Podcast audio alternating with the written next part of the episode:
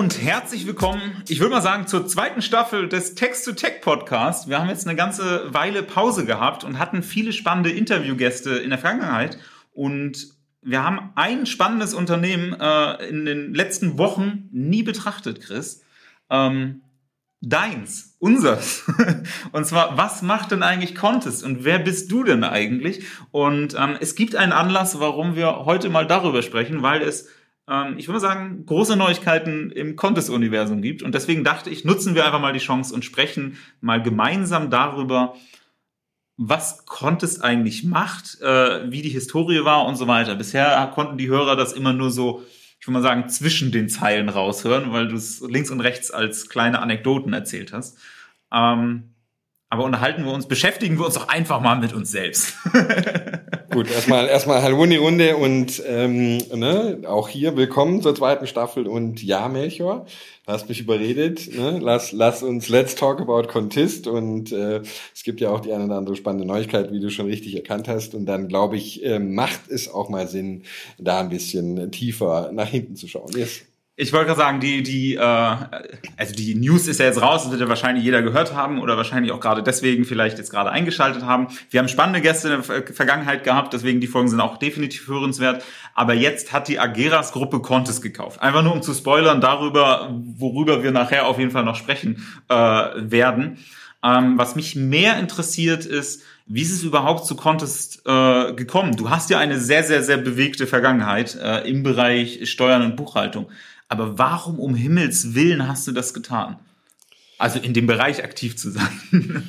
Na gut, in dem, in dem Bereich aktiv zu sein, da bin ich ja schon seit einer ganzen Weile. Die Anekdote da ist immer die, ähm, ich hatte ja, ich habe ja ziemlich viele Startups gegründet, äh, das konnte ja das irgendwie das achte und irgendwann mal, ich weiß nicht mehr nach welchem es war, ähm, war ich mal dringend wieder auf Geld angewiesen, weil es nicht so gelaufen ist, wie ich mir das erwünscht hatte.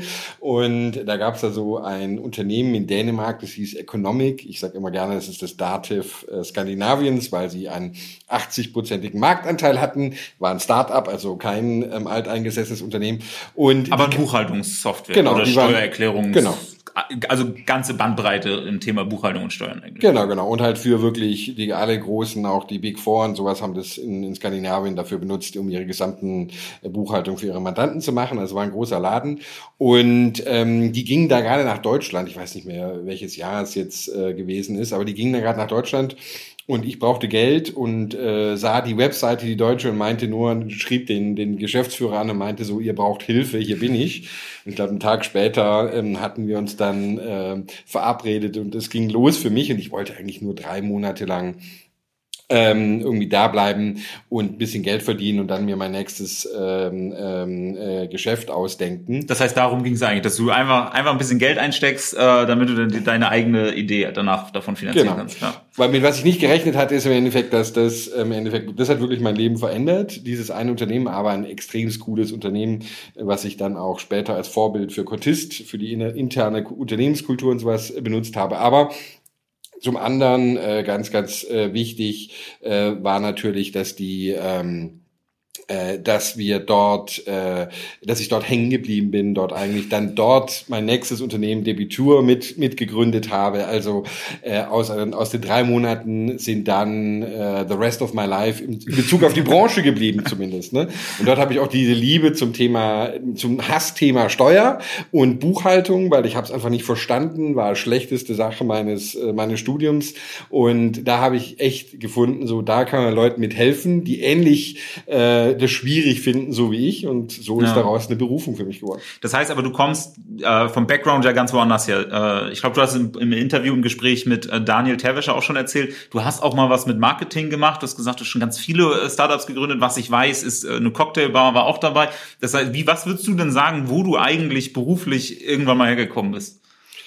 Naja, ich habe ich hab erst, ich hatte ja erst ähm, International Business in, in Kopenhagen studiert und bin dann ja an die UDK gegangen und habe dort äh, hier an die Universität der Künste in Berlin und habe dort Electronic Business lustigerweise studiert und bin also erst schon ein bisschen so, ich sage mal, ein Business zwischen Business und Art und da habe ich mich auch am Anfang ziemlich viel Werbeagenturen, PR-Agenturen, sowas in der Richtung habe ich mich ja. umgetrieben, mal für eine große japanische, immer als Freier, also als, als Freelancer, äh, große japanische Werbeagentur gearbeitet. Also ursprünglich komme ich eher aus diesem Marketing Marketing- und Werbeumfeld Ähm, das habe ich aber mittlerweile lange quasi verlassen und habe dann so meine Passion für eigentlich Produkt äh, ähm, über die Jahre, als ich dann, wie gesagt, nach Economic und Debitur und äh, Contist dann ne, ging ja. es immer weiter. Produkt ist eigentlich jetzt heute mein großes Steckenpferd. Ja, das heißt, äh, du hast erzählt, du war, bist du irgendwo bei Economic gelandet, äh, landet, bist von dem Buchhaltungsumfeld äh, quasi geschockt worden, hast gesagt, okay, da müssen wir mal aufräumen.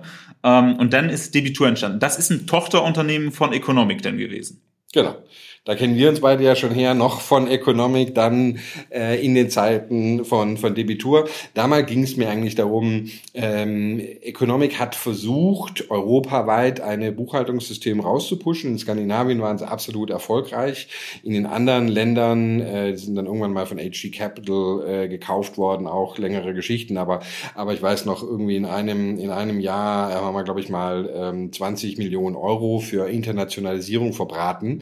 Und ähm, da ist mir klar geworden, wie wahnsinnig lokal und schwierig dieses Thema ist. Und Debitur war eigentlich dann der logische Folgeschluss zu sagen, es muss möglich sein, ein europaweit, äh, quasi eine Software, die europaweit, zumindest für die kleinen, für die größeren wird es nicht funktionieren, aber für die kleinen Unternehmen müsste es eigentlich ist eine Buchhaltungssoftware, mit der man sowohl in, in Spanien, in Großbritannien, in Italien und auch in Deutschland arbeiten kann. Und das ist uns relativ gut gelungen. Ähm, Im Ende ist es dann irgendwann mal das Geld ausgegangen, weil so ein Projekt braucht dann schon sehr, sehr tiefe Taschen. Und ich glaube, so 50, 100 Millionen ähm, muss man da schon mindestens investieren. Lange Geschichte, warum. Dass das dann ist dann irgendwann mal an Sabbat verkauft worden und aus meiner Perspektive dann nicht weiter, ist diese Internationalisierungsnummer nicht weiter ähm, verfolgt worden. Aber das war eigentlich damals die Vision, ähm, als wir äh, Debitur gegründet haben, ein Europa, ein Accounting-System System ein ganz, ganz einfaches für, für, für Selbstständige, für Freelancer zu machen, das quasi europaweit funktioniert. Ja, das heißt, äh, so im Wesentlichen Konkurrenz zu LexOffice, Fastbill, Safdesk. Ich kann mich noch daran erinnern, zu der Zeit, ich, ich werde auch in dem Gespräch immer wahnsinnig dumme Fragen stellen, auch wenn ich die Antwort manchmal schon kenne. ähm, aber äh, genau, Konkurrenz in dem Bereich, aber von vornherein absolut international ausgerichtet eigentlich, was die anderen jetzt ja nicht unbedingt sind und waren. Genau, genau. Ich hatte das, also das war eigentlich der große Unterschied und daran sind wir im, Zweifelsfall, würde ich dann auch sagen, mal eines Tages gescheitert, denn äh, für so eine Internationalisierungsstrategie, das sieht man auch an Amerika, wenn Amerika amerikanische Startups Geld einsammeln, dann sind es halt einfach höhere Beträge und dafür waren wir einfach nicht genügend gefundet, damit ja. das funktioniert. Aber von der Softwareseite her würde ich schon sagen, haben wir damals schon relativ gut bewiesen, dass es geht. Ja, die anderen Player, die du gerade genannt hast, im Markt, genau, ähm, heute bin ich mit vielen von ihnen befreundet. Damals haben wir konkurriert. Ähm, äh, war die, ähm, äh, ne, die haben sich quasi halt auf den deutschen Markt konzentriert und haben die gesamten Geld, was sie hatten, auf einen Markt äh, geworfen und dann sind einfach doch die Chancen deutlich größer, erfolgreich zu werden, wie wenn man sich zu dünn aufstellt und versucht quasi über den gesamten europäischen Markt hinweg ähm, ein Produkt rauszupushen. Da braucht man einfach sehr tiefe Taschen. Ja, das heißt, ähm, und das hat es schon kurz jetzt auch angerissen, ähm, das wurde dann irgendwann verkauft. Also Economic wurde irgendwie an Edgy Capital verkauft und Debitor, um es ganz abzukürzen, gehörte irgendwann zu SumUp. Ist übrigens auch eine News, die eigentlich ganz spannend ist, weil Debitor als Brand gibt's jetzt seit, ich glaube, zwei Monaten nicht mehr. Das heißt, äh, alle Leute, die es nachgoogeln wollen, die werden äh, SumUp Invoicing äh, das finden. Das heißt, es ist Teil von SumUp.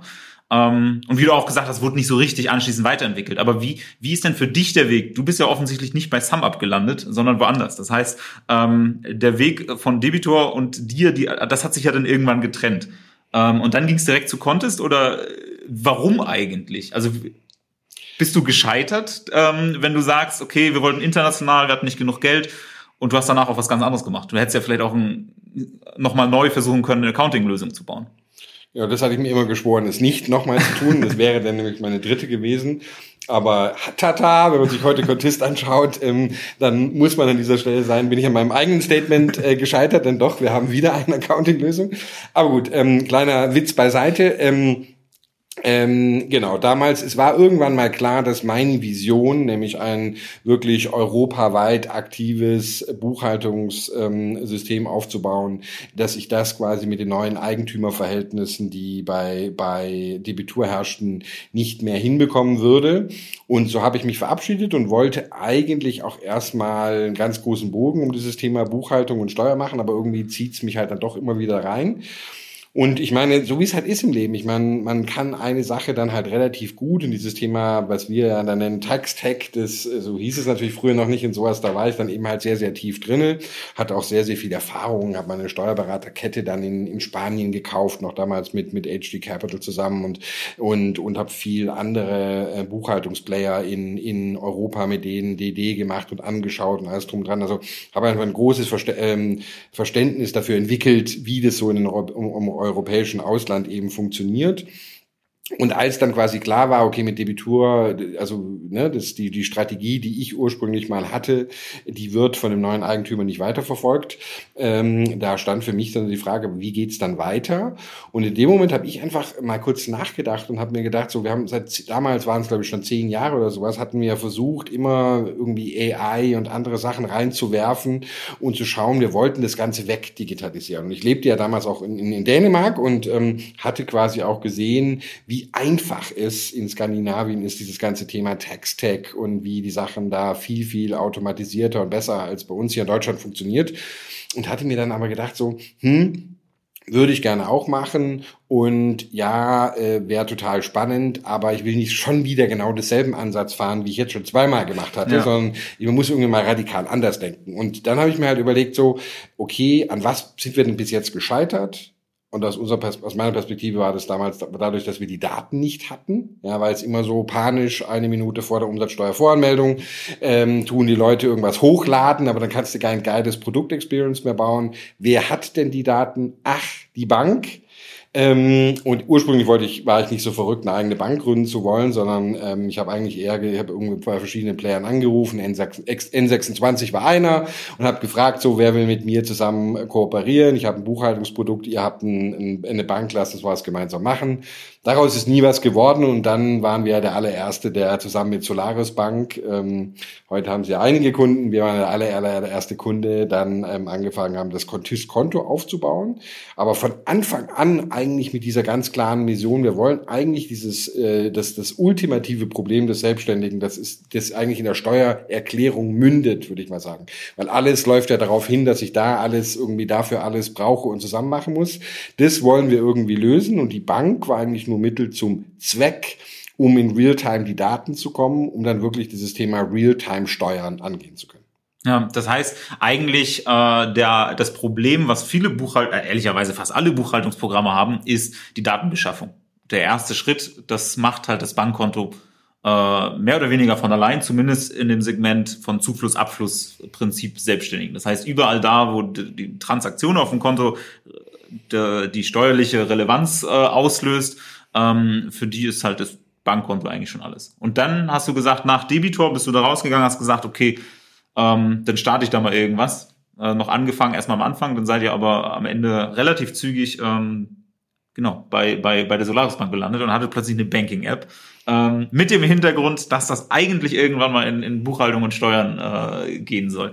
Ähm, und das ist ja jetzt auch passiert, also beziehungsweise das passiert, denn nach ein paar Jahren bin den Weg ja mitgegangen, aber ähm, dann kam irgendwann, also die Steuerberechnung in der App, wie viel Geld jeder Selbstständige so zurücklegen sollte und wie viel Geld eigentlich auf dem Konto äh, noch dir gehört und wie viel eigentlich für die Steuer zurückgehört, das gab es ja ab Tag eins.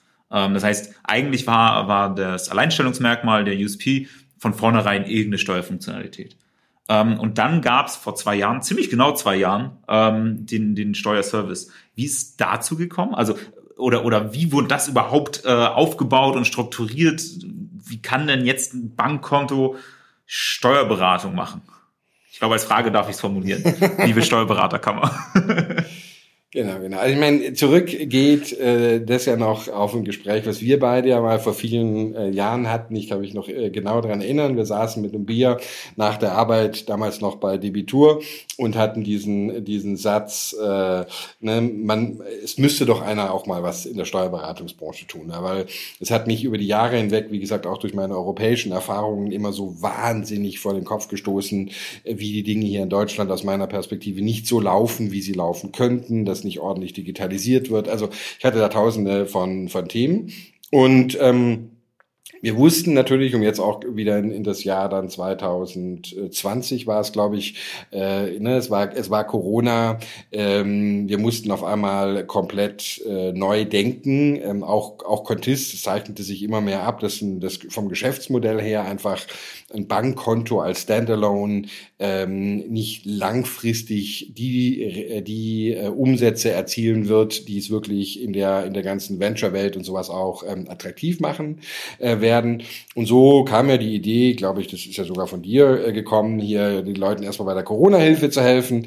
Und ähm, aus dieser Idee heraus, äh, das machen nämlich Steuerberater normalerweise, aus dieser Idee heraus ist dann äh, quasi der Plan, der schon vorher im Raum schwebte, aber noch nicht so zeitlich gesehen ganz konkretisiert war, äh, hinzugehen und zu sagen, okay, lass uns doch mal versuchen, das ultimative Problem jetzt wirklich anzugehen und wirklich bis zur ultimaten Steuererklärung ähm, äh, daraus quasi alles in einer App zu vereinen, also mit dem Bankkonto anfangen, über die Buchhaltung, die dann hoffentlich voll automatisiert funktioniert, bis hin zur mehr oder weniger Realtime und vollautomatisierten Steuererklärung für, für Freelancer. Ne? Und da, ich weiß noch genau, ich glaube, der erste Zeile Code wurde im April ähm, geschrieben, dass die ersten 200 bezahlenden Kunden für diesen Steuerservice, den hatten wir, die hatten wir tatsächlich dann im August drauf. Das war schon ein Höllenritt, nur noch übertroffen von den letzten Monaten. aber ähm, aber ähm, auf jeden Fall war das richtig, richtig cool. Ist ja auch schön, wenn man so acht Firmen gegründet hat. Man lernt dann, man sieht also in solchen Situationen auch, dass man was gelernt hat im Leben, weil ich weiß noch, mein erstes Startup hat viel, viel, viel zu lange gedauert. Und wenn man schafft, äh, in drei Monaten von 0 auf 100, 200 Kunden sowas hochzuziehen, das ist Lean Startup vom Allerfeinsten. Da war natürlich bei weitem noch nicht alles im Hintergrund fertig, wie du sehr genau weißt, aber die, aber wir haben nach vorne heraus als allererstes mal geschaut quasi, äh, will der Markt, wollen die Kunden denn überhaupt das, was wir anbieten? Dann haben wir uns fast ein Jahr lang Zeit genommen, um das auch wirklich äh, zu verproben, zu schauen, ist es spannend, ist das die richtige Richtung und haben dann äh, zunehmend und ne, dieses Jahr jetzt auch mega Fokus darauf, jetzt auch alles wirklich fertig äh, zu digitalisieren im Hintergrund, so dass es wirklich unser Traum eines Tages von der Kunde macht eine Ausgabe mit seiner Karte und im weniger in, in einer Sekunde ist quasi alles durch die Bank vollautomatisiert passiert und die ähm, diese Transaktion, die wartet jetzt quasi nur noch vor den Pforten von Elster und wird nur deswegen noch nicht abgeschickt, weil Elster nicht unterjährig in der Lage ist, diese Informationen anzunehmen. Ja, aber wir könnten sie wirklich in Realtime ähm, ans Finanzamt schicken und das ist ja unsere Vision. Da kommen wir, glaube ich, immer immer näher. Ne? Ja, also ich glaube, das ist ein wichtiger Punkt, dass wir am Anfang gesagt haben, wir bieten das schon alles an. Das heißt, für den Kunden äh, war zumindest das Gefühl, dass, dass wir schon alles konnten ab Tag eins Und wir jetzt arbeiten wir natürlich an den internen Prozessen, dass das auch noch effizient passiert. Ähm, und dass das die Herausforderung ist. Ähm, dadurch passiert natürlich relativ wenig auf Kundenseite, äh, aber werden immer schneller natürlich. Äh, und wir werden intern immer effizienter. Das heißt, das Unternehmen an sich wird immer attraktiver. Ähm, und was ich ehrlicherweise finde, das ist ja schon so ein Trend, den du da ähm, äh, oder den wir da auch mitgesetzt haben, wenn ich mir jetzt angucke, also Steuern und Banking in einem verbunden, das ergibt inhaltlich absolut Sinn. Das hat aber irgendwie noch nie einer gemacht. Und wenn ich mich jetzt umschaue, ähm, gibt es einmal, ich würde mal sagen, so diesen ganzen Flügel ähm, von, von, von eben Banking und äh, Steuerberatung oder Steuerberechnung irgendwie. Was denn ein Jahr später noch kam, ist zum Beispiel in der Vivid Money App gab es dann plötzlich Steuerbot. Und jetzt gerade letzte Woche habe ich gesehen, dass äh, Candice, die auch noch eingeladen sind in diesem Podcast, äh, angeteasert haben, dass sie eine Karte rausbringen. Ähm, LexOffice ist kein Geheimnis, dass sie mit solchen Gedanken sich umtreiben. Ähm, das heißt, irgendwie Buchhaltung und, und Banking zu verbinden, das ergibt offensichtlich wahnsinnig Sinn. Ähm, aber nach wie vor, es konnte es zumindest im B2B-Bereich äh, das einzige Unternehmen, das das effizient so macht. Genau, ich meine, ich, ich glaube nicht, also dass die Idee jetzt ähm, aufgegriffen werden würde, äh, das war mir natürlich klar. ähm, es hat, finde ich, eine ganz schöne Weile gedauert, um ehrlich zu sein, bis, bis der Markt hier der nachgezogen hat. Ich meine, natürlich ist es der Trend, äh, Banking wird immer mehr embedded, wird immer mehr auch zu einer Commodity. Ja, ich glaube ja. schon, ähm, ähm, auch darüber gab es ja interessante Neuigkeiten letzte Woche hier mit der Quanto Penta Übernahme und alles drum und dran. Ähm, Ähm, und es werden auch noch andere Player in den deutschen Markt ähm, hineinkommen. Es ist schon ähm, aber eine interessante Frage, ob dieses Banking als Standalone-Produkt äh, langfristig gesehen ähm, quasi zumindest in diesem Startup-Umfeld, sagen wir mal, weiter bestehen wird ja, oder ob eben nicht zunehmend hier ähm, jetzt einfach auch ein massiver Druck kommt, ja, dass, dass da obendrauf mehr ähm, ähm, anzubieten ist, ja, was die Monetarisierung betrifft. Also bin ich mal gespannt, wann da die die anderen Player im Markt nachziehen. Man muss natürlich aber auch fair sein an der Stelle hier wenn wir uns ganz stark natürlich auf die Freelancer und die Solo-Selbstständigen konzentriert haben, dann hatte das natürlich auch den Grund dessen, dass hier quasi ähm, eine Ist-Versteuerer für, für, für die, die, die was wissen, was das ist, im Endeffekt in der Lage ist, eben, dass das Bankkonto als ultimative Wahrheit sehr, sehr gut dient. Ne? Ja. Wenn ich einen größeren, also einen Kundenpreis habe, wo ich auch UGs, GmbHs und größere Firmen rannehme, dann ist diese äh, komplette Digitalisierungs von, von der, von von der Entstehung bis hin zur, zum Elster-Formular deutlich schwieriger abzudecken. Ja, ja da habe ich das Gefühl, dass der Ansatz eher über Spesenabrechnungen und so weiter gehen, also Richtung ja. Pleo und Moss und sowas, die aber auch alle sehr, sehr, sehr intensiv werben mit den Steuer- und Buchhaltungsfunktionalitäten, also mit dem Backend äh, von diesen ja, Karten. Aber das ist ja so lustig. Das ist ein, ähm, es ist ein sehr deutsches Phänomen äh, tatsächlich. Ähm, ich weiß nicht, ähm, ob ich mir das auf die Fahne schreiben darf, aber zumindest habe ich äh, daran sicherlich sehr stark auch mitgearbeitet, dass dieses Thema Buchhaltung und Banking in Deutschland in diesem Fintech-Bereich sehr, sehr stark von Anfang an schon verzahnt worden ist. Ja, und es gibt heute kein Fintech. Ich habe mal kürzlich ähm, alle äh, quasi Mitbewerber und auch andere mir angeschaut. Es gibt kein äh, Fintech da draußen, was nicht massiv auf ihrer Website bewirbt mit Datev-Integration, mit, mit LexOffice, mit dies und jenes, äh, Thema Buchhaltung, wir können, wir machen.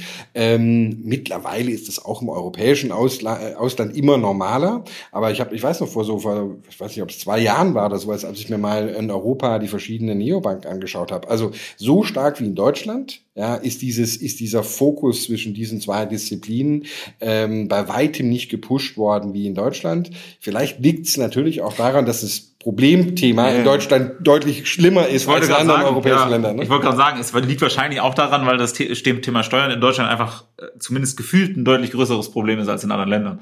Ähm, und dadurch ist das ein Alleinstellungsmerkmal. In anderen Ländern wäre es halt ist ein nettes Feature. Das schreibst du dann in den fünften Bullet Point irgendwo rein von den Vorteilen. Ja, ja genau. Also es ist ähm, schon spannend. Und was, was ebenfalls ganz interessant ist, wo, wo Contest auch mit als erstes Wege gegangen sind, das kriege ich einfach mit, weil ich dazu auch selber wahnsinnig viele Fragen bekomme, ist die Verbindung aus ähm, Software, aus einer App und Steuerberatung. Das sehe ich jetzt in letzter Zeit auch so ein bisschen häufiger. Ähm, wer das zum Beispiel äh, seit letztem Jahr auch anbietet, ist äh, Bool Steuer. Das heißt ähm, ganz normal Bool Einkommensteuererklärung App, wo du plötzlich nochmal einen Profi-Check machen kannst, wo Steuerberatungsgesellschaft dann nochmal schaut, ob das so stimmt, was ich da eingegeben habe. Und seit diesem Jahr ähm, kann ich das auch bei Taxfix machen. Ähm, das heißt, so eine, ich würde mal sagen, so eine Kombination aus ähm, Steuerlösung, Steuersoftware und Steuerberatung.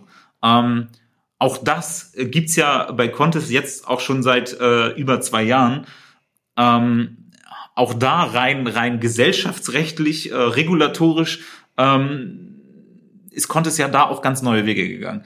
Ähm, hat das Spaß gemacht? Also offensichtlich gibt's da natürlich einiges an Regulationen, aber welche, welche großen Hürden mussten denn da genommen werden? Ja, also ich meine, ähm, natürlich sind die, die Herausforderungen, die sind auch noch längst nicht alle äh, quasi geklärt. Ne? Ähm, wir, wir haben in Deutschland einen wahnsinnig regulierten Markt. Äh, ich würde ihn jetzt überreguliert nennen, nennen ähm, auf jeden Fall auch im Bereich der alles, was das Thema Steuern betrifft. Ja im Thema Banking auch, ja, und da treffen sich natürlich zwei hochgradig regulierte Märkte. Und man muss natürlich fairerweise dazu sagen, ähm, der Gesetzgeber hat natürlich überhaupt noch nicht ähm, auch nur annähernd damit angefangen, die Regulatorik darauf einzupassen, dass die Maschine ultimativ einen besseren Job als der Mensch macht, ja, was viele dieser Themen betrifft. Weil wenn ich jetzt wiederum Blick von ans europäische Ausland, ja, da weiß eigentlich jeder und jeder würde das Statement unterschreiben, Steuerberater gibt es in was weiß ich, 10, 15 Jahren, wenn man jetzt mal dorthin, gibt es nicht mehr. Es wird immer die Branche weiter, Beratung und sowas geben, große Unternehmen. Also das ist nicht, was, was man damit gemeint ist, aber so, ja, für die, für das, für den, für den kleinen Freelancer da alles drum und dran. Ne? Das wird, es wird zunehmend komplett wegautomatisiert. Ne? Und in Deutschland sind wir da eben halt noch viele, viele Lichtjahre von entfernt, ähm, aus meiner Perspektive leider Gottes, ja. Und es muss jetzt eben ganz, ganz, ganz stark eine Anpassung quasi aus meiner Perspektive der, der äh, Regulatorik hier geben hin zu den modernen und neuen Gegebenheiten. Ähm, wir haben es ja, äh, wir haben es ja jetzt gerade gesehen. Ich war, glaube ich, vor zwei, äh, vor was gestern, äh, glaube ich, ne, hat die Bundesregierung ja irgendwie verabschiedet jetzt hier ein neues Paket zu für für Startup und Unternehmen. Gründung soll ja jetzt in, in Deutschland ähm, florieren. Ich habe immer mit großem Neid ähm, nach Frankreich rübergeschaut, was Macron ähm, in den letzten ähm, Jahren dort gemacht hat. Das ist schon echt krass. Vor für vier fünf Jahren hätte ich in Frankreich niemals äh, äh quasi mir vorgestellt, dass wir da ähm, dass wir da mal mit Neid rüberblicken. Jetzt schaue ich echt, was die Vereinfachungen geschafft haben im Startup-Bereich, aber auch schon vor Jahren für die, für die One-Man-Show. Also die Franzosen sind, scheinen dort hier besser verstanden zu haben, dass die Welt sich weitergeht. Äh, muss ich, muss ich auch. Und da äh, werden wir in einer anderen Folge, wir haben schon viel diskutiert, wir haben das auch mal einen Artikel äh, veröffentlicht in der Payment and Banking. Verlinke ich vielleicht ganz gerne auch in den, in den Show Notes, äh, kann man nachlesen. Ähm, ich muss ganz ehrlicherweise sagen, äh, aber diskutieren wir in einer separaten Folge da. Ähm, es ist, es sind viele gute Anstöße und Änderungen auch in dem Paket. Ich habe aber das Gefühl, dass da vor allen Dingen der, die Geldgeber äh, im Mittelpunkt standen und nicht die One-Man-Show, die jetzt einfach online gerne das Unternehmen gründet. Und ich, ich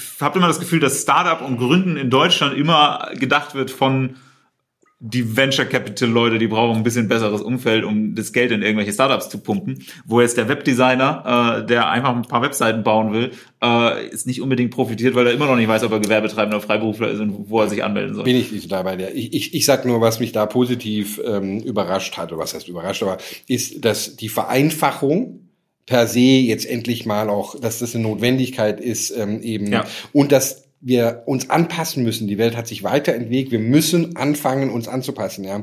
Und ja, das war jetzt nur für die Startups, war ein Beispiel, hat ne, für, für unseren. Aber dass das Thema überhaupt auf der Agenda steht, ist genau. schon mal. Und jetzt muss es weitergetragen werden und das muss eben auch ganz massiv für die kleineren und wir müssen eben, ähm, was auch die, äh, ne, was was was unser Rechtssystem betrifft, eben halt auch Sicherheit dafür schaffen, dass im Endeffekt ein Auto alleine fahren kann. Und wir müssen auch eine Rechtssicherheit dafür schaffen, dass ein Unternehmen äh, finanziell gesehen von einer App gesteuert wird. Ja, und das hin bis zur kompletten Steuererklärung. Ja, das muss der Ziel sein und der Gesetzgeber muss dafür Rahmen schaffen. Ja. Gut, äh, sehr, sehr spannend. Und in der ganzen Historie, das heißt, Contes entwickelt sich immer weiter ähm, und der, die Zukunft ist genau das, was du gerade gesagt hast, ist äh, irgendwann alles vollautomatisiert eigentlich habe ich dann eine Karte, beziehungsweise die physische Karte brauche ich noch nicht und im Hintergrund erledigt sich alles steuerliche, buchhalterische von allein. Ähm, das ist so das Ziel. Oder würdest, würdest du da noch was ergänzen oder anders sehen? Das, das ist auf jeden Fall das Ziel. Ich meine, ich, ich, ich glaube trotzdem noch, dass eine Service-Komponente äh, wichtig sein wird, ja, weil ich glaube, wir haben das auch äh, gesehen in vielen Branchen. Erst äh, geht der Trend immerhin zur, schwenkt das Pendulum komplett rüber in alles wird digital und so weiter, aber der Mensch braucht trotzdem noch irgendwie Beratung und gerade das Wort Steuerberatung, wenn dieser Teil ja dann mal endlich zum Tragen kommen würde, dann wäre das ja wunderschön und würde auch da eine hohe Nachfrage, glaube ich, im Markt ähm, dafür dafür sein. Ne? Ich glaube, äh, alles für das. Ich habe das Gefühl, dass auch jeder sich freuen würde. Jeder Steuerberater, mit dem ich spreche, sagt mir: ach, hör mir auf, ey, Corona-Hilfen und jetzt äh, Grundsteuer und hier kann ich bitte mal das tun, wofür ich eigentlich diesen Job erworben habe? Irgendwie beschwert sich ja jeder ähm, und trotzdem kriegen wir das irgendwie nicht hin, dass die, Pflicht, die langweilige Pflichtaufgabe, die jeden Monat das gleiche ist, einfach weg zu automatisieren. Ja, also das, das muss aus meiner Perspektive die, äh, das ist ganz, ganz klar die Mission, mit der ich schon vor vielen Jahren gestartet bin und wo es auch ja. weitergeht. Wir sind ja noch nicht da.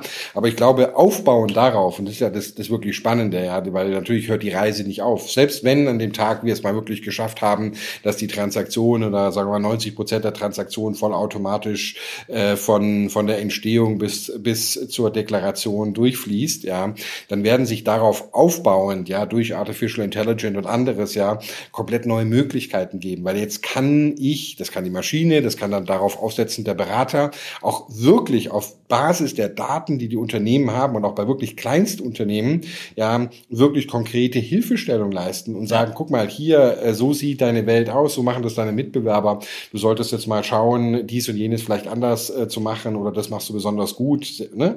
Alle diese ganzen Geschichten. Dafür ist ja heute gar kein Raum mehr. Also ja. ich sehe da schon wirklich viele Möglichkeiten, wie wir in dieser Industrie auch in Zukunft noch sehr, sehr viel Mehrwert schaffen können. Schön. Ähm, das Ganze machst du ja nicht alleine. Äh, ein Venture Capital Unternehmen äh, oder generell ein von Investoren getragenes Unternehmen äh, muss, muss sich ja auch äh, die Leute aussuchen, mit denen man das zusammen äh, stemmt. Und ähm, vielleicht die allererste Frage, Contest hat schon einen starken Hang nach Dänemark. Ist ja schon so. Du hast gesagt, Economic war schon dänisch. Ähm, und äh, mit wie, wer, wer hat das den ganzen Spaß denn am Anfang bezahlt? Äh, vielleicht da erstmal anfangen, weil das war auch dänisch.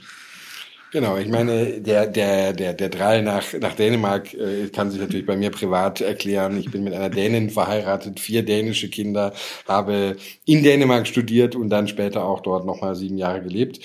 Ähm, also von dem her, ich bin auch ein großer Dänemark-Fan, was die Geschäftswelt betrifft, was Digitalisierung betrifft, ist ein großer. Äh, also sind sie uns halt im Schnitt irgendwie 20 Jahre voran. Also von dem her sage ich immer, ich habe in der Zukunft gelebt und habe sie dann versucht, versuch sie jetzt häppchenweise auch in Deutschland äh, vor, voranzubringen.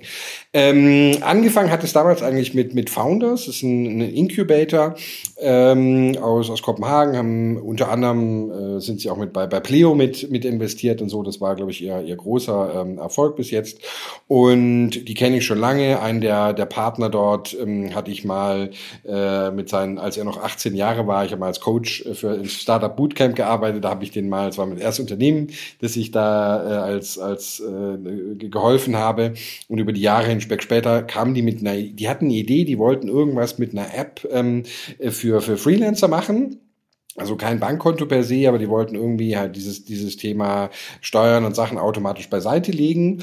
Und ich hatte diese Idee, wie gesagt, ein Geschäftskonto für, für Selbstständige zu machen. Und dann haben wir ein paar Mal gesprochen und relativ schnell festgestellt, dass unsere Ideen sich sehr, sehr gut ver, ver, vereinen lassen. Und so hatte ich äh, schon, bevor im Endeffekt Contis gegründet worden ist, ähm, einen starken Finanz- äh, äh, und Geldgeber an der Seite. Und das hat mich dann auch über die Jahre hin es mir deutlich äh, vereinfacht, quasi an größere Kapitalsummen heranzukommen, weil die auch wirklich von Anfang an mit mit, mit dabei gewesen sind. Ja. Und jetzt äh, große Neuigkeiten. Äh, tritt der eine Däne ab, während der andere auf die Bühne tritt.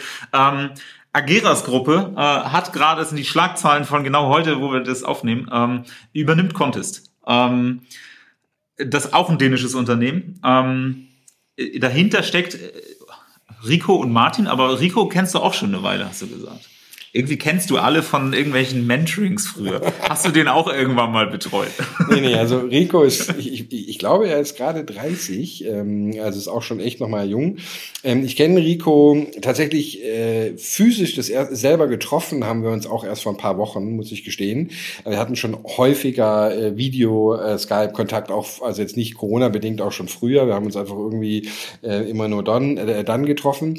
Ähm, ja, unsere, unsere Connection geht lange back schon bei Economic damals. Mein, einer meiner, meiner Lieblingskollegen ist auch ein sehr erfolgreicher Gründer im, macht jetzt ein Salary-System äh, in, in, in Dänemark als eines der, der, der größten. Der ist ähm, lustigerweise der Patenonkel von ähm, Ricos Sohn und ich glaube sogar von Rico äh, irgend so eine Geschichte. Egal. Auf jeden Fall, also wir haben ganz, ganz eng zusammengearbeitet in dieser in dieser Gründerszene und ich weiß noch Ricos erste Mal. Das würde mir jetzt übel nehmen. Ähm, jetzt spricht er kein Deutsch, wird das wahrscheinlich das nicht hören.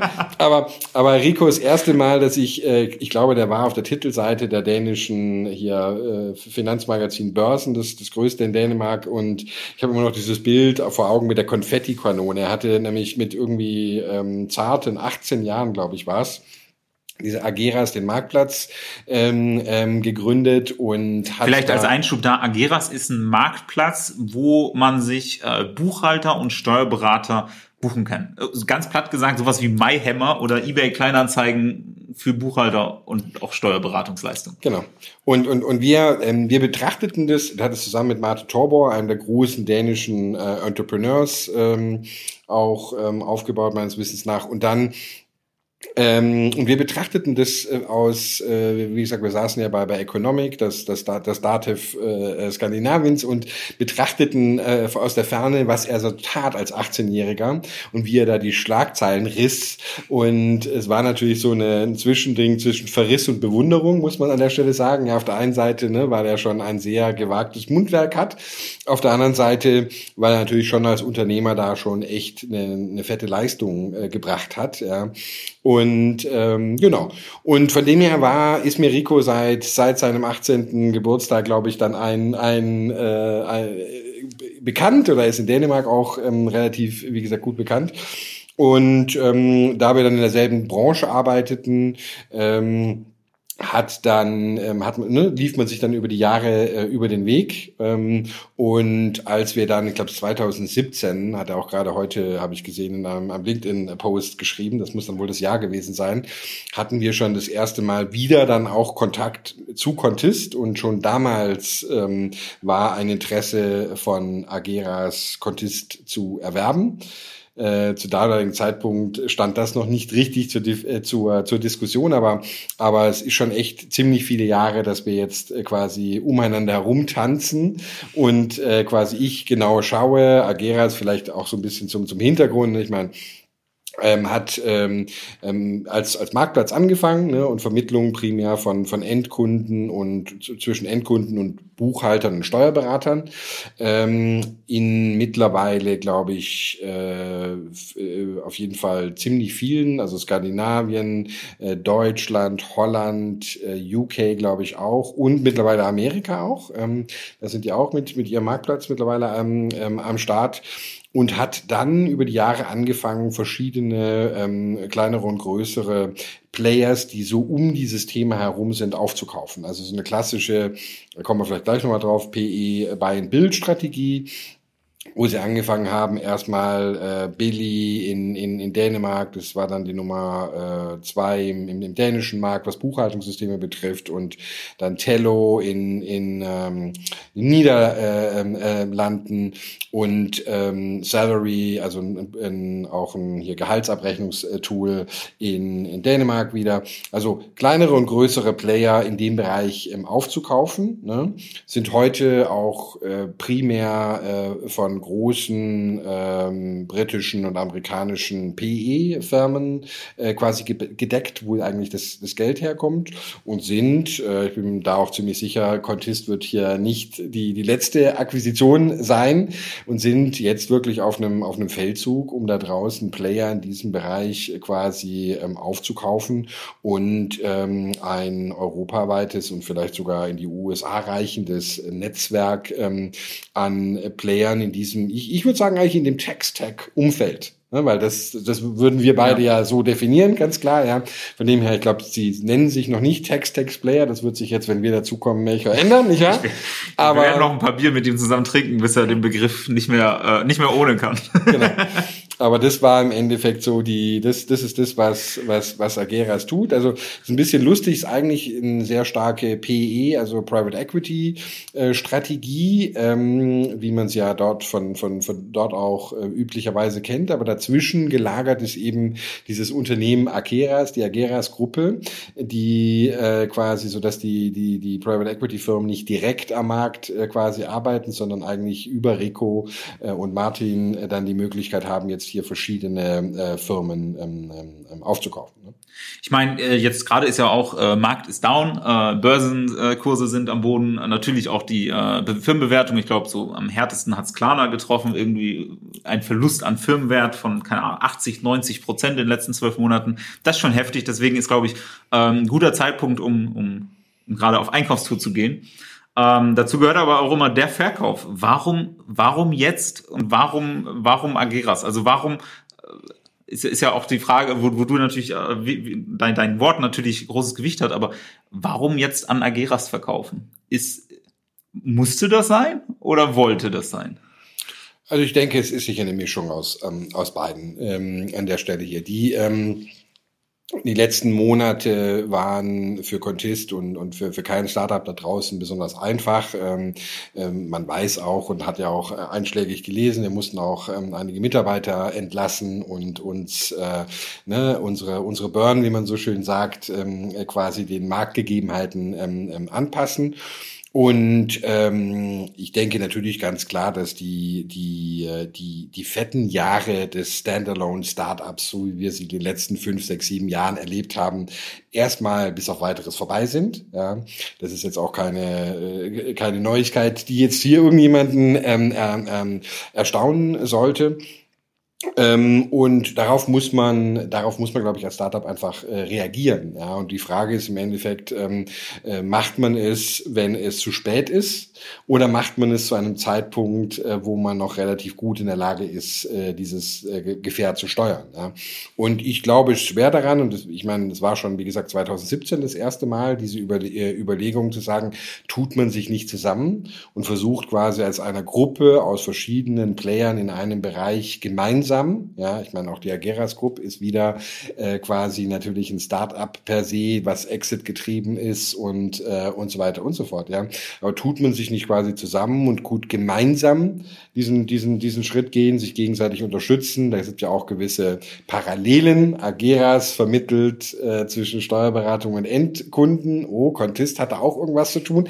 Also ne, die, die Parallelen sind ja nicht von der, von der Hand zu weisen auch gerade Internationalisierung, ein Thema, was bei uns natürlich schon auch immer wieder da steht, ja, wie in welcher Struktur macht man das am besten, auch mit dem nötigen Kapital ausgestattet, um das dann wirklich zu machen.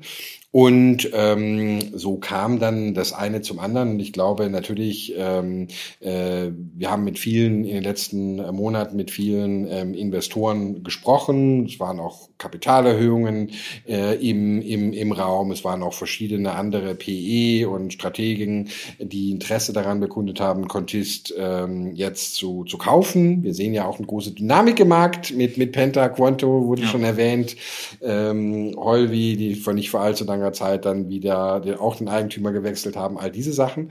Und ähm, da sind wir einfach als Management-Team davon ausgegangen, dass dieser Schritt für uns gerade und für die Firma an sich, um langfristig das Ziel zu erreichen, was wir uns vorgenommen haben, der beste ist. Ja, das heißt, äh, bald gibt's äh, Ageras und kein Contest mehr.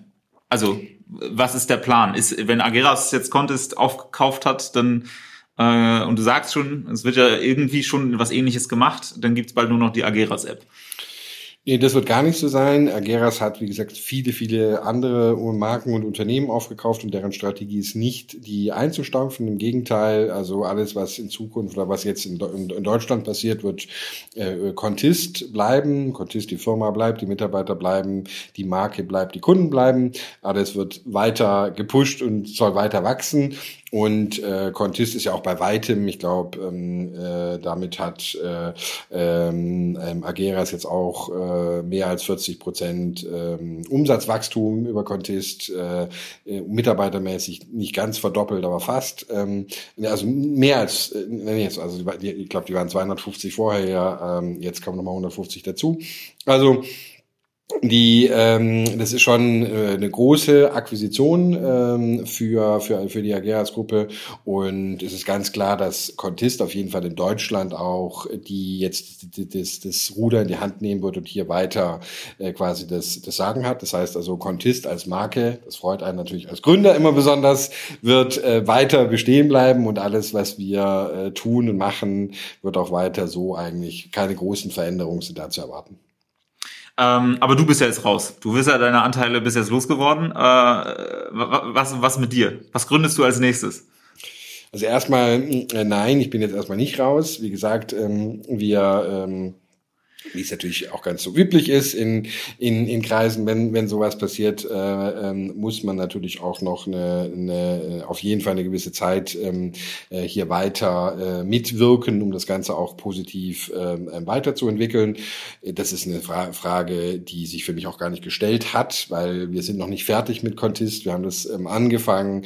Es ging jetzt darum, quasi diese Idee, und ich möchte unbedingt noch beweisen, äh, dass auch diese Idee wirklich final funktioniert und das funktioniert funktioniert sie, würde ich sagen, wenn wir dann äh, schwarze Zahlen schreiben für das Unternehmen und so lange äh, werde ich auch hier weiter noch äh, pushen und tun, dass es, dass es geht.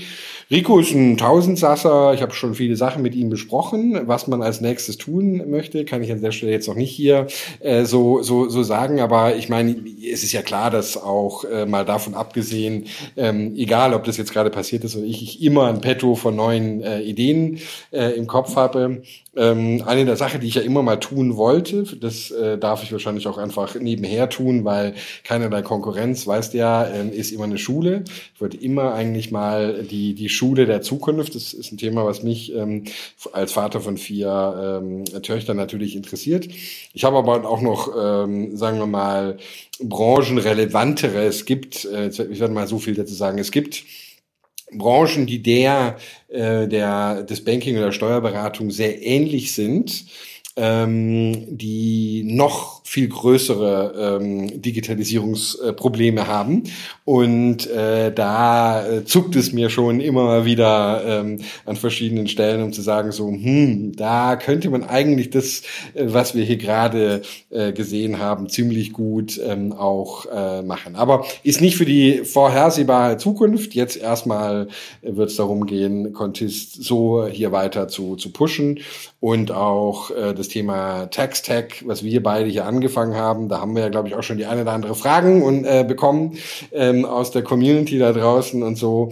Ähm, Ageras ist ein Vollblut-Tax-Tech-Unternehmen und äh, ich freue mich darauf, dass wir jetzt äh, da dieses Thema auch weiter pushen werden. Vielleicht kriegen wir mal ein bisschen internationaleren Engel. Das hätte mich immer noch interessiert. Wir sind immer, ja. wir, wir schmoren doch sehr das stark. Das heißt, bald gibt's Contest in äh, Österreich. Das müssen, wir, das müssen wir mal gucken. Also das ist definitiv ähm, ähm, etwas, was wir anschauen äh, uns müssen. Österreich jetzt nicht, vielleicht nicht, aber Skandinavien vielleicht ja. Dann wahrscheinlich aber nicht unter dem Namen Contest, weil, äh, wie gesagt, Ageras hat die Strategie, dort die starken Marke, die dann schon in dem Markt existiert, äh, dort zu pushen. Ne? Da das heißt, das bedeutet, die starke Marke zu pushen ist, die Ageras-Plattform gibt's nicht mehr, sondern es ist die Contest-Plattform in Deutschland. Genau. Also ich glaube, so ist, so ist momentan der, der, der Plan, was wir besprochen haben. In Deutschland wird eigentlich Contist als, als, als die Plattform weiter ausgebaut werden. In äh, äh Skandinavien ist es dann vielleicht es ist Billy, äh, also in, in Dänemark und so. Also jedes, jedes Land hat eben da so seine, äh, seine Marke. Es ist zumindest nicht angedacht, dass das äh, in nächster Zeit irgendwie konsolidiert werden würde ich würde es auch nicht empfehlen, ehrlich gesagt, weil Markenaufbau ist ein sehr, sehr teurer Spaß und ähm, es macht keinerlei Sinn aus meiner Perspektive zu versuchen, da äh, das ähm, über einen, äh, äh, ne, also zu sagen, es muss in allen Ländern gleich sein. Warum? Weil die Synergien zwischen den Ländern oder auch, dass dann mal ein Kunde irgendwie von, von Dänemark nach Deutschland wechselt oder von den Niederlanden, äh, das ist, sind so wenige dass es sich eigentlich, das gar keinen Sinn macht eigentlich. Ja. Ähm, gut, das heißt, du sagst, äh, du bleibst, Mitarbeiter bleiben, äh, äh, Kunden bleiben, äh, Angebot bleibt, eigentlich bleibt fast alles gleich, ähm, in Deutschland zumindest. Ähm, du hast schon gesagt, du hast auch mit Rico äh, schon gesprochen und so ein paar Ideen hin und her geworfen. Ähm, eine möchte ich, weil da war ich nicht dabei, bin vollkommen unbelastet und frage so naiv, wie, wie ich es meine. Du hast häufiger von der Solaris Bank in der Steuerberatung gesprochen, von Texas as a Service. Ähm, ich habe es jetzt letztens in einem Gespräch mit Steuerberatern äh, ein bisschen anders bezeichnet, meint aber die gleiche Idee. Ärzte haben eine wahnsinnig spitze Positionierung ähm, und die sammeln sich halt auch im Ärztehaus zusammen. Am Ende ist ja egal, ob du es nun das, das Ärztehaus für Steuerberater, also das Steuerberaterhaus für, für, für jemand anderes, wo jeder Steuerberater eine super spitze Positionierung hat oder ähm, ob es nur die Solaris Bank ist mit einer API, wo sich viele Leute andocken können und unter einem Schirm sind. Ähm, ist, wenn du jetzt als äh, so halb Außenstehender auf Ageras blickst und die Möglichkeiten, die Strategie, ist das nicht vielleicht eine Möglichkeit, wenn du eine Plattform hast, wo du, wo du einzelne Beratungsaufträge und Mandanten und so weiter verteilen kannst? Ähm, ist das nicht eine Strategie von Ageras oder könnte es nicht sein? Äh, du hast ja schon in den vergangenen Folgen ab und zu von der, von der, von dem Ansatz geschwärmt. Aber ist das Potenzial nicht grundsätzlich da, äh, so in die Richtung sich zu entwickeln? Auf jeden Fall. Ich meine, das, äh, äh die, die spannende Frage, wie bei allem ist, ähm, um jetzt aus dem Nähkästchen natürlich zu plaudern, aber ist natürlich immer, äh, wie viel Geld zur Verfügung steht. Ne? Also ich glaube, die, die Idee, das hat man, das sieht man Solaris Bank und so, das ist das ganz große Rad. Ja? Natürlich wird das ganz große Rad auch immer mit kleinen Rädchen erstmal, ne, fängt fängt's an. Aber ähm, äh, nichtsdestotrotz, es ist im Endeffekt äh, die, die Frage, das habe ich schon bei Debitur damals erlebt, wenn du europaweit aktiv wirst, ist ultimativ die Frage quasi, wie viel Kapital kannst du ähm, eben frei machen, um deine Strategien ähm, ähm, umzusetzen. Ja? Und wenn man sich zu breit aufstellt, ja, ist es auch äh, strategisch gesehen eine ziemlich riskante Nummer. Ne? Dann läuft einem das Geld aus. Also das heißt in dem Sinne, ich bin mal gespannt. Werden da mit, mit, mit Rico, Martin äh, sicherlich viel in nächsten Zeit zusammen äh, überlegen, ne, wie wir dann, wie das dann quasi weitergeht. Aber äh, wie gesagt, aus meiner persönlichen ähm, Erfahrung, die ich ja, ich habe ja diese Deutschland und die internationale Erfahrung, und da ist es immer so, in, das ist jetzt für uns neu, wir waren ja bis jetzt nur in Deutschland, jetzt ist diese große Überlegung halt dahinter, wenn du auf einmal viele Märkte besteuern musst, dann musst du dir genau überlegen, im Endeffekt, was kannst du in den unterschiedlichen Märkten tun und wo gibt's dann auch wirklich Synergien. Aber wenn du jeden einzelnen Markt jetzt befeuern musst ähm, und da versuchst, eine große Plattform aufzubauen, das wird wahrscheinlich schon recht hart. Ja. Ja, äh, soll, soll ja nicht langweilig werden die nächsten Jahre. Das heißt, ähm, gut, das heißt, am Ende ändert sich gar nicht so viel, aber halt die Möglichkeiten des Netzwerks, die genau, die, die wachsen jetzt. Ähm, ich habe so ein paar Fragen tatsächlich jetzt schon bekommen, weil äh, jetzt, wo wir aufnehmen, ich würde mal sagen, die Pressemitteilung ist vor viereinhalb Stunden raus. Ähm, so ein paar erste Fragen habe ich bekommen. Ähm, ich glaube, so ein paar haben wir schon beantwortet. Äh, einmal, was mit dir ist, auch Contest als Brand bleibt. Ähm, auch ähm, tatsächlich äh, der Bereich Text-Tech, ob das denn, ob, ob du dem denn treu bleibst. Du hast gesagt, du, du spielst zwar mit Gedanken das, ähm, aber eigentlich wird es ja sogar noch äh, präsenter, weil wir es also jetzt, weil, weil Contes jetzt noch aus, aus, aus einem breiteren äh, Pool schöpfen kann an, an Möglichkeiten und Potenzialen äh, in dem Bereich. Oder sehe ich das irgendwie genau, falsch? Genau, genau, würde ich so unterschreiben. Die erste Frage, die ich tatsächlich bekommen habe, äh, war, was passiert denn mit der Contest-Steuerberatung? Also Contest, also jeder, wir werden viele Leute gesehen haben, Contest ist ja nicht nur eine Gesellschaft, es ist ja die Contest, die App und darüber reden wir natürlich im Wesentlichen. Ähm, aber es gibt ja eine Contest Steuerberatung. Ist die auch verkauft worden? Die kann nicht verkauft äh, worden sein, weil sie ja nicht äh, zu Contist gehört. Das darf ja schon äh, in dem Fall gar nicht sein. Es ist eine unabhängige ähm, Steuerberatung ähm, und hat per se also nichts mit ähm, im, im Unternehmenskonstrukt äh, mit, mit, mit Contist ähm, zu tun. Also mhm. nein. Ähm, gut, äh, also auch keine Änderungen. Ähm, eine andere Frage, die ich tatsächlich auch bekommen habe, ist von Steuerberatern, die grundsätzlich immer äh, das sehr interessiert verfolgen, was wir tun und die ganze Zeit überlegen, wo könnte man andocken und, und so weiter. Ähm, ist jetzt als Steuerberater, der das spannend findet, was wir tun, ähm, ist jetzt vielleicht die Zeit, sich mal zu melden, weil es mehr Möglichkeiten gibt? Ich denke, die Zeit ist immer gut, sich zu melden. ähm, jetzt und und und und ähm, und letzte Woche, aber die ähm, auf jeden Fall. Ich meine, wie gesagt, Ageras ist ja ein Marktplatz. Ja, ähm, es ist auch kein Geheimnis, dass wir mit Contist ähm, immer schon darüber nachgedacht haben, auch äh, quasi breiter in die Fläche zu gehen und zu kooperieren und so. Wir haben als wir angefangen haben, ist es für uns wichtig gewesen, ähm, dass wir im Endeffekt erstmal das selber machen und selber quasi auch die Softwarelösung und alles drum und dran ähm, machen, einfach um ein, um vernünftiges Experience, äh, sowohl für den Endkunden, aber auch dann für die für den, den, den Steuerberater, also die, in dem Fall die Kontosteuerberatung eben ähm, hinzubekommen, die ja quasi dann auf den Resultaten unserer App und unserer Software aufbaut. Ähm, aber wenn das dann mal im Rollen ist, und ich nehme an, äh, das äh, wird sich jetzt, das, das sind dann eher nur noch Monate und jetzt nicht mehr Jahre, ähm, dann ist natürlich auch ganz klar, dass wir ähm, auch mit anderen äh, Steuerberatungen da draußen äh, in Kontakt äh, oder gerne in Kontakt kommen und sowas, um auch zu besprechen, so äh, wäre das nicht auch ein Modell, was äh, wir an anderer Stelle quasi skalieren können. Ne? Und ja. genau darüber habe ich auch schon sehr viel mit, mit, mit Rico gesprochen. Ich, werde, ich kann an der Stelle jetzt noch nicht ähm, äh, zu sehr ins Detail gehen, aber ich glaube, auch hier eine Strategie ähm, der, der Expansion äh, in diesem Bereich ähm, ist durchaus äh, schon durch unseren Kopf gegangen.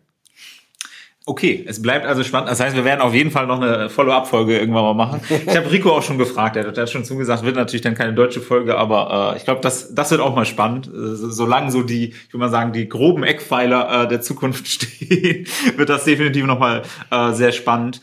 Ähm, eine Frage, durchaus auch kritische Frage, habe ich äh, auch bekommen. Und zwar geht das in die Richtung von, okay, Ageras ist in Deutschland ähm, ich will jetzt nicht sagen, dass, wenn, wenn ich jetzt aus der klassischen Steuerberatung die Perspektive drauf habe, ist das jetzt nicht ähm, tief in der Steuerberatung verankert, sondern ist nur so eine weitere Plattform, die als Außenstehender versucht, in der Steuerberatung irgendwas zu bewegen und nicht wirklich ein Insider. Ist das jetzt wirklich, äh, also tut sich Contest damit einen Gefallen, so einen Partner zu nehmen, äh, der fern von der Steuerberatung ist? Ähm, Dazu muss ich vielleicht sagen, die Frage kommt von einem Steuerberater. Ähm, aber aber äh, in der Perspektive war das, dass konntest du diesen Weg eingeschlagen hat in die seriöse Steuerberatung und jetzt äh, jetzt ist da ein anderes Startup-Plattform äh, quasi. Ich will jetzt nicht sagen ein, ein Unwissender in der in der Branche der der Profis, das wäre wär übertrieben, aber es ist trotzdem auch eine Plattform, die ja jetzt nicht, nicht das klassische Steuerberatungsmodell unterstützt. Genau, also ich meine, das, das ist eine, eine sehr gute und, und, und auch berechtigte Frage. Ich persönlich bin der Meinung, dass ähm, wer Veränderungen ähm, bringen will, gerade auch in eine Branche, der darf nicht zu sehr äh, quasi aus der Branche kommen. Dann wird man irgendwann mal taub und blind für die, für die Probleme. Du kommst jetzt nun aus der Branche, ich überhaupt nicht. Von dem her kann ich an dieser Stelle dann mit einer etwas höheren Naivität auch die Sachen hinterfragen. Natürlich musste auch ich in den letzten Jahren lernen, dass ähm, äh, nicht alles, was mir in meinem Start-up-Kopf so ähm, äh, vorgeht, in der Wirklichkeit so umzusetzen ist oder vielleicht auch sinnvoll ist. Äh, das muss man auch sagen.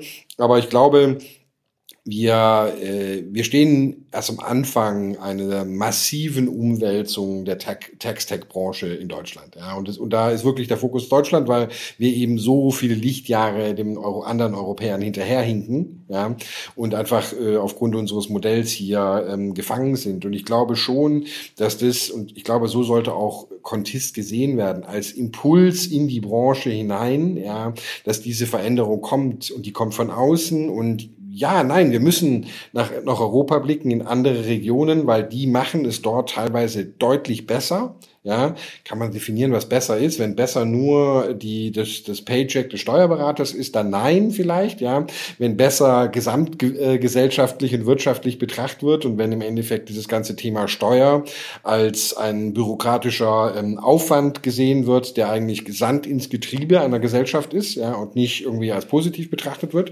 äh, dann, ähm, dann definitiv besser. Und ich glaube, genau diese Impulse die brauchen wir weiter und da ne, heißt nicht ähm, und ich glaube klar, wenn man solche Sätze sagt, wie ich sie gerade auch sage, dann wird man dafür natürlich auch an einer oder anderen Stelle angefeindet. Ich wollte gerade sagen, ich glaube, ich glaube, das bringe ich, werfe ich nur ein. Die die Wirtschaftswoche hat, glaube ich, zum Start des Steuerservices irgendwie mal eine Headline gebracht von wegen Kontes greift die Steuerberater an oder sowas. Ähm, das heißt, das wird jetzt nicht die Philosophie, oder doch? Nein, das nicht. Ich habe ich hab immer gesagt, ich, ich bin dafür und das, was ich sage, ist auch, ist, ist auch klar. Ich, ich kritisiere und ich kritisiere hart. Ja, das heißt nicht per se, dass ich keinen Respekt davor habe, was die Steuerberater tun. Ja, dass jeder Einzelne da rödelt und tut und macht und in Einzelgesprächen kriegt man das auch alles mit. Ja, und wir, natürlich habe ich mittlerweile auch verstanden, warum das Ganze so ist. Aber ich sehe es trotzdem als ein riesiges strukturelles äh, Problem für Deutschland, ja. Und wir müssen uns hier verändern, ja. Und jeder Einzelne muss das. Und ich hoffe eben, dass es uns mit Contist gelingt, wie mit vielen anderen da draußen auch, einfach diese Krusten aufzubrechen, eine Digitalisierung hinzukriegen. Und dann werden wir auch alle ähm, Steuerberater einladen, ähm, daran teilzuhaben. Ja, also das, ich meine, muss, es ist ja nicht der Fall, dass sich irgendein Steuerberater in Deutschland momentan gerade Sorgen machen müsste über irgendetwas. Ja, wir haben naja, massiven doch, äh, doch, es gibt ein bisschen zu viel zu tun und das Gesetzgeber genau. denkt sich alle drei Monate irgendeinen neuen Quatsch aus. Genau, das, das, das wollte ich an der Stelle sagen. Ich meine, es ist so, äh, viele, viele, viele, irgendwie fünf bis zehntausend gehen in den nächsten paar Jahren in Rente, die, die, die Babyboomer. Wir werden einen massiven Mangel. Wir haben schon jetzt einen Fachkräftemangel, der ja fast nicht erträglich ist. Ja, für die Steuerberater. Also das ist ja auch gar nicht keine Möglichkeit der Skalierung. Also ich möchte auch immer so ein bisschen sagen, bei allem irgendwie äh, Bashing, das da betrieben wird und alles drum und dran, es braucht auch ähm, Unternehmen, die das nötige Kapital haben, was ja meistens ein Steuerberater nicht hat, um, ja. um reinzugehen und zu sagen, wir denken neu. Und an dieser Stelle, das sage ich natürlich auch immer ganz gerne, es kann halt auch nicht sein, ja, dass es in Deutschland nur ein einziges äh, Unternehmen in Grün gibt, ja, das hier irgendwie alles für diese Branche setzt, ja, und entweder es, es, es gibt es in Grün oder es existiert nicht, ja, das kann ja wohl auch nicht. Das sind ja schon Bedingungen irgendwie wie vor äh, zur, äh, zur, zur, zur, zur Zeiten der DDR. Also ich meine, das ist, ähm, es muss sich endlich verändern. Das ist ein großes strukturelles Problem auch in Deutschland. Es muss ein bisschen Wettbewerb in den Markt hineinkommen und dann möge der Bessere gewinnen. Klingt gut. Eine abschließende Frage dazu, ähm, auch weil einfach du, diese Frage vielen anderen Interviewgästen gestellt hast. Ähm, wo siehst du denn die größte Disruption in dem Text-Tech, in dem Steuermarkt in Deutschland, wenn du sagst, möge der bessere gewinnen? Was erwartet, auf, auf welchem äh, Feld äh, geht es dann am meisten ab in den nächsten Jahren? muss ich selber drüber nachdenken. Ich habe ja schon über, über, über, über viele äh, Themen äh, quasi gesprochen. Also ähm, wenn ich jetzt verallgemeinere, ist also ich, ich versuche die, die Frage natürlich so, so umfassend wie möglich zu beantworten. Natürlich wird es im, das Thema Tax-Tech ist riesig. Ne? Wir hatten mit vielen Interviewgästen schon, manche, die auch aus dem Corporate-Bereich kommen und so. Da sei mir verbo äh, vergeben. Da bin ich jetzt nicht so zu Hause und da gibt es vielleicht auch mega Disruptionspotenzial. Da gibt es sicher, was ich jetzt aber per se äh, nicht, nicht kommentieren kann oder nicht sehen kann, jetzt momentan gerade. Ne? Also ich glaube schon, dass, dass also visionär gesehen, äh, glaube ich, äh, die, ich komme gleich noch auf die Disruption drauf, also und das ist aber erst ein bisschen längere Zeit hin, glaube ich schon, dass die Blockchain ähm, einen sehr wichtigen ähm, Teil spielen wird. Das ist auch ein Thema, was ich sicherlich, wenn ich ein bisschen Zeit hätte und es mir erlaubt wird, wo ich mich gerne mal ein bisschen einarbeiten. Jetzt, ich meine jetzt nicht Krypto, sondern wirklich die Blockchain explizit, die Möglichkeiten quasi in die Blockchain schon bei der Erstellung einer Rechnung die Steuerzahlung ähm, mit einzubauen, diese ganzen ganzen Geschichten. Das wird sehr, sehr lange dauern noch. Also ich rede, glaube hier ein Zeithorizont von zehn Jahren äh, ist wahrscheinlich sogar noch noch noch noch äh, untertrieben an der Stelle. Aber ich glaube daran, damit müssen wir uns beschäftigen. Da muss die Reise eigentlich langfristig hingehen und ein Zusammenspiel damit eine höhere Transparenz. Auch da bin ich gespannt, was in Skandinavien passieren wird. Die sind traditionell viel transparenter. Da wird wahrscheinlich auch solche Trends viel viel schneller kommen, als wir sie hier sehen. Aber es gibt natürlich auch jetzt wieder weltweit gesehen ähm, hier was hatte ich von, von KPMG gehört, äh, glaube ich, dass die da beraten in, in äh, Saudi-Arabien, glaube ich, war es oder so, weiß, ich weiß nicht mehr genau, ähm, ob es das richtige Land ist, aber wo sie die Umsatzsteuer jetzt einführen und wo sie auch jetzt zum ersten Mal eigentlich über Blockchain äh, quasi sprechen in dem Zusammenhang, weil eben was komplett Neues ähm, obendrauf gemacht Man hat nicht so die, die Last der Vergangenheit, wie es bisher gemacht wurde, sondern kann bei Null starten. Ist immer attraktiv irgendwie. Genau. Ne, und dann, also da, da sind wir natürlich in, in Europa ganz weit hinten. Wir müssen auch generell sagen, auch wieder hier, ich habe viel mit mit, mit auch mit international, natürlich immer aus dem Softwarebereich, ein Themengebiet, was uns ganz heftig kurzfristig einholen wird, ist das Thema E-Invoicing. Da sind ja. wir so hinterher in Europa. Also dazu übrigens einfach kleiner Spoiler, haben wir schon eine sehr sehr sehr sehr spannende äh, Podcast Folge geplant und aufgenommen äh, mit äh, Christian Steiger und äh, Stefan Groß, wo wir genau über die Zukunft äh, der Steu äh, Zukunft der Buchhaltung, der Rechnungsstellung äh, und E-Invoicing äh, zusammen diskutieren. Genau, also das, ähm, das, da freue ich mich drauf. Also das, das, das wird sicherlich ähm, ähm, eins der Themen, Themen werden. Und dann glaube ich schon auch, also ich sehe schon, das hatte ich aber vorher schon auch gesagt, dieses das selbstfahrende Auto ähm, mit der Artificial Intelligence äh, quasi seit 2008, da ist der große Durchbruch gewesen.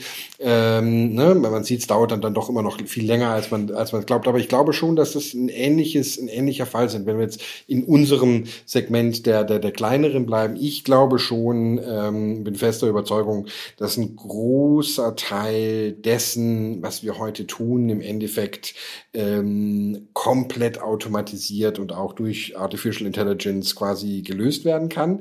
Wobei Artificial Intelligence ein großer Player sein wird und der andere, ob sie es jetzt nun wissen und akzeptieren oder nicht, wird äh, äh, quasi der Gesetzgeber sein. Ja, denn wenn der Gesetzgeber in den nächsten Jahren in Deutschland nicht dramatisch, aber wirklich dramatische Änderungen vornimmt, ja, dann, dann werden wir so den, den Anschluss verlieren. Ja, und ich jetzt sage ich was Böses, bitte, liebe Italiener, nehmt's mir nicht übel. Ja, dann, dann wird das ein Italien, dann wird Deutschland schnell zum Italien, äh, Italien äh, werden. Ja, so wie wir es uns vorstellen. Wie gesagt, entschuldigt nochmal an dieser Stelle hier, liebe Italiener. Ich tue euch wahrscheinlich massiv Unrecht. Ich wollte gerade sagen, äh, Christian Lindner hat auf dem Steuerberaterkongress dieses Jahr gesagt, Italien ist zumindest was, was das Thema E-Invoicing ja, betrifft, ganz weit vorne. Äh, ganz das, das Vorbild für Deutschland. Genau. Ich war, es war so eher ein Thema Administration jetzt, da das sind die schon auch, äh, ähm, habe ich auch mal, war Debitur ja auch tätig, da ist schon auch teilweise ziemlich heftig, was da für, für kleine Unternehmen quasi gemacht wird. Aber ich, ich, ich sage das nur deswegen, das wollte weniger provozierend gegenüber den Italienern als mehr gegenüber den Deutschen sein, ja, weil wir uns ja immer so drauf feiern, in diesem Land hier, ne, ganz vorne mit dabei zu sein. Und liebe Steuerberater äh, und liebe Politiker da draußen, ja, wenn wir nicht wirklich jetzt mal dramatische Veränderungen an dieser Stelle hier, Modernisierung, Vereinfachung in diesem Bereich wagen, dann werden wir uns selber abhängen. Ja, das kann nicht das Ziel sein und da erwarte ich schon, da muss es, also es ist eine Hoffnung und eine Erwartung, dass es da in den nächsten Jahren ganz große Veränderungen geben wird. Dazu haben wir ja auch schon, wie schon erwähnt, uns ein paar Mal ausgelassen. Das wird auch eine der nächsten Folgen sein, äh, wo wir uns einfach mal, ich würde mal sagen, unsere, unsere Wunschzettel an die Regierung loswerden. Schön und gut von irgendwelchen Startup-Förderprogrammen. Das auch, finde ich auch ganz schön, dass jetzt irgendwelche institutionellen Geldgeber äh, einfacher Geld in irgendwelche Startups äh, pumpen können. Solange ich aber ins Gewerbeamt marschieren muss, um einen scheiß Gewerbeschein zu bekommen oder immer noch nicht weiß, ob ich Freiberufler oder Gewerbetreibender bin oder ab, keine Ahnung, 23.000 Euro Jahresumsatz plötzlich Umsatzsteuer ausweisen muss, wenn es in anderen Ländern durchaus Grenzen gibt, bis 100.000 Euro sind. Ähm, solange das noch passiert ist, ist tatsächlich auf, auf Alltagsbasis ist immer noch viel zu schwer, selbstständig zu sein. Ähm, und darüber werden wir uns auch noch ausführlich mal unterhalten. Und ich meine, das ist, das ist so, was die Abstrusität, und damit schlagen wir vielleicht auch den Bogen von, äh, wo ich angefangen habe in meiner Karriere in, in Alstrumann. Ich sage ja immer, ich fixe die Probleme oder versuche diese Probleme zu, zu lösen mit, mit Technologie, ja, die wir eigentlich nicht hätten, würde die Politik ihren Job machen. Ja, das ist ja das Abstruse an der ganzen Geschichte. Und, und hat man in Dänemark gelegt und hat man gesehen, ähm, wie es quasi dort deutlich einfacher geht. Und auch da gibt es noch viel Potenzial nach oben. Aber ähm, ähm, äh, das ist doch die, die, die, die, die ganze Geschichte. Und wir sitzen hier und wir reden über Tax, Tech und AI und was man nicht alles tun würde. Aber der Root Cause of the Problem ist ultimativ, dass da ähm, Dinge passieren und vorgeschrieben sind und verkompliziert worden sind, ja, äh, die, äh, die braucht kein Mensch. Man kann dramatisch vereinfachen und durch Technologie dann auch im Endeffekt ähm, eine viel höhere Transparenz hinbekommen. Das ist ja auch das, was dann wieder das gute Finanzamt und ähnliche gerne wollen. Also es ist, man, man kann hier, glaube ich, schon auch allen Beteiligten entgegenkommen an der Stelle, aber es muss dramatisch vereinfacht werden. Ein sehr schönes Schlusswort. Äh, vielen Dank, dass du dir die Zeit genommen hast. Ähm, für alle Leute, die sich jetzt fragen, hm, Text to Tech, was ist denn das? Äh, wir haben uns in der Runde im Mai getroffen. Wir werden uns auch nächstes Jahr wieder treffen. Das können wir, glaube ich, so sagen. Haben wir, glaube ich, noch nie irgendwo öffentlich gesagt. Aber natürlich ist das eine Reihe. Äh, und es haben mich schon so viele Leute, wirklich sehr viele Leute gefragt, ob wir es nächstes Jahr wieder machen. Machen wir. Falls ihr unbedingt gerne wissen wollt, was denn da eigentlich auf diesem Event diskutiert wurde, den kann ich äh, die aktuelle Ausgabe von Rethinking Text tatsächlich äh, empfehlen. Da haben wir über fünf, sechs Seiten einmal rekapituliert, was wir inhaltlich diskutiert haben, was so die Themen waren und so weiter. Ähm, Glaube ich, ist äh, äh lesenswert, vor allen Dingen für alle Leute, die sich irgendwie in dem Kosmos bewegen und Interesse haben.